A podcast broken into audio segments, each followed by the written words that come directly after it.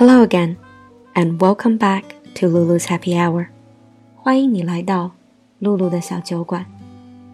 In today's dual episodes，那今天的 A B 面设定里，this would be the sentimental side。那这个 B 面就是更加感伤的。In this episode, I would like to share with you a song called "In the End."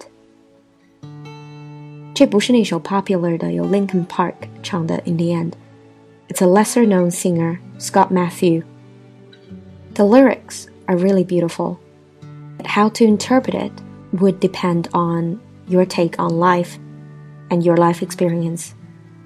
我很喜欢这首歌的歌词，但究竟去怎么解释它，就取决于你个人的心路历程。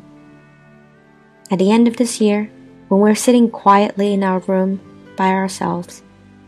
Hopefully, this will be the song for you. We're gonna look at the lyrics first and probably explain a few expressions in the lyrics. 那首先我们就来听听歌词，之后可能会解释其中的一些部分。In the End by Scott Matthew. We all bear the scars. Yes, we all feign a laugh. We all cry in the dark. Get cut off before we start. And as the first act begins, you realize they're all waiting for a fall, for a flaw, for the end. There is a path stained with tears. Could you talk to quiet my fears?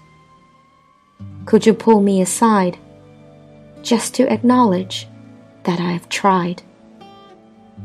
And as your last breath begins, contently take it in, because we all get it in the end. And as your last breath begins, you find your demons your best friend, and we all get it in the end. 那在这里，我想解释的几个地方，a few expressions in this for example, we feign a laugh. Feign a laugh means you fake a laugh.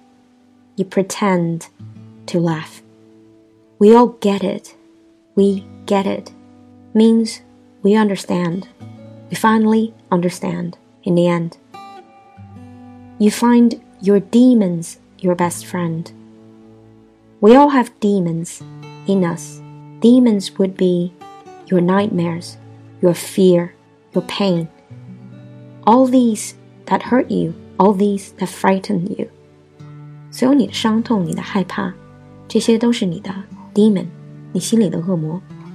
那 in the end, you find your demons your best friend. 心中的恶魔已成挚友。Perhaps because you can finally make peace with it, or perhaps because you know them so well, and they become the things that define you. And now, here comes the song.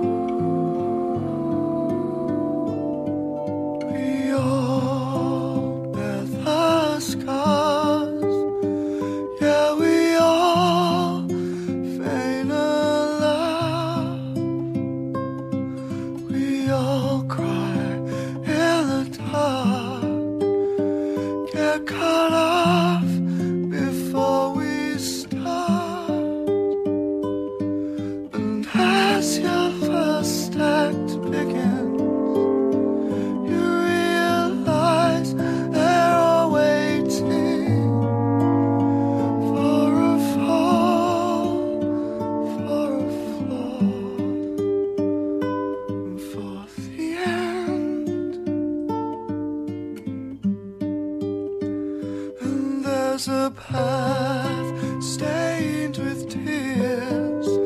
Could you talk to quiet my fears? And could you pull me aside?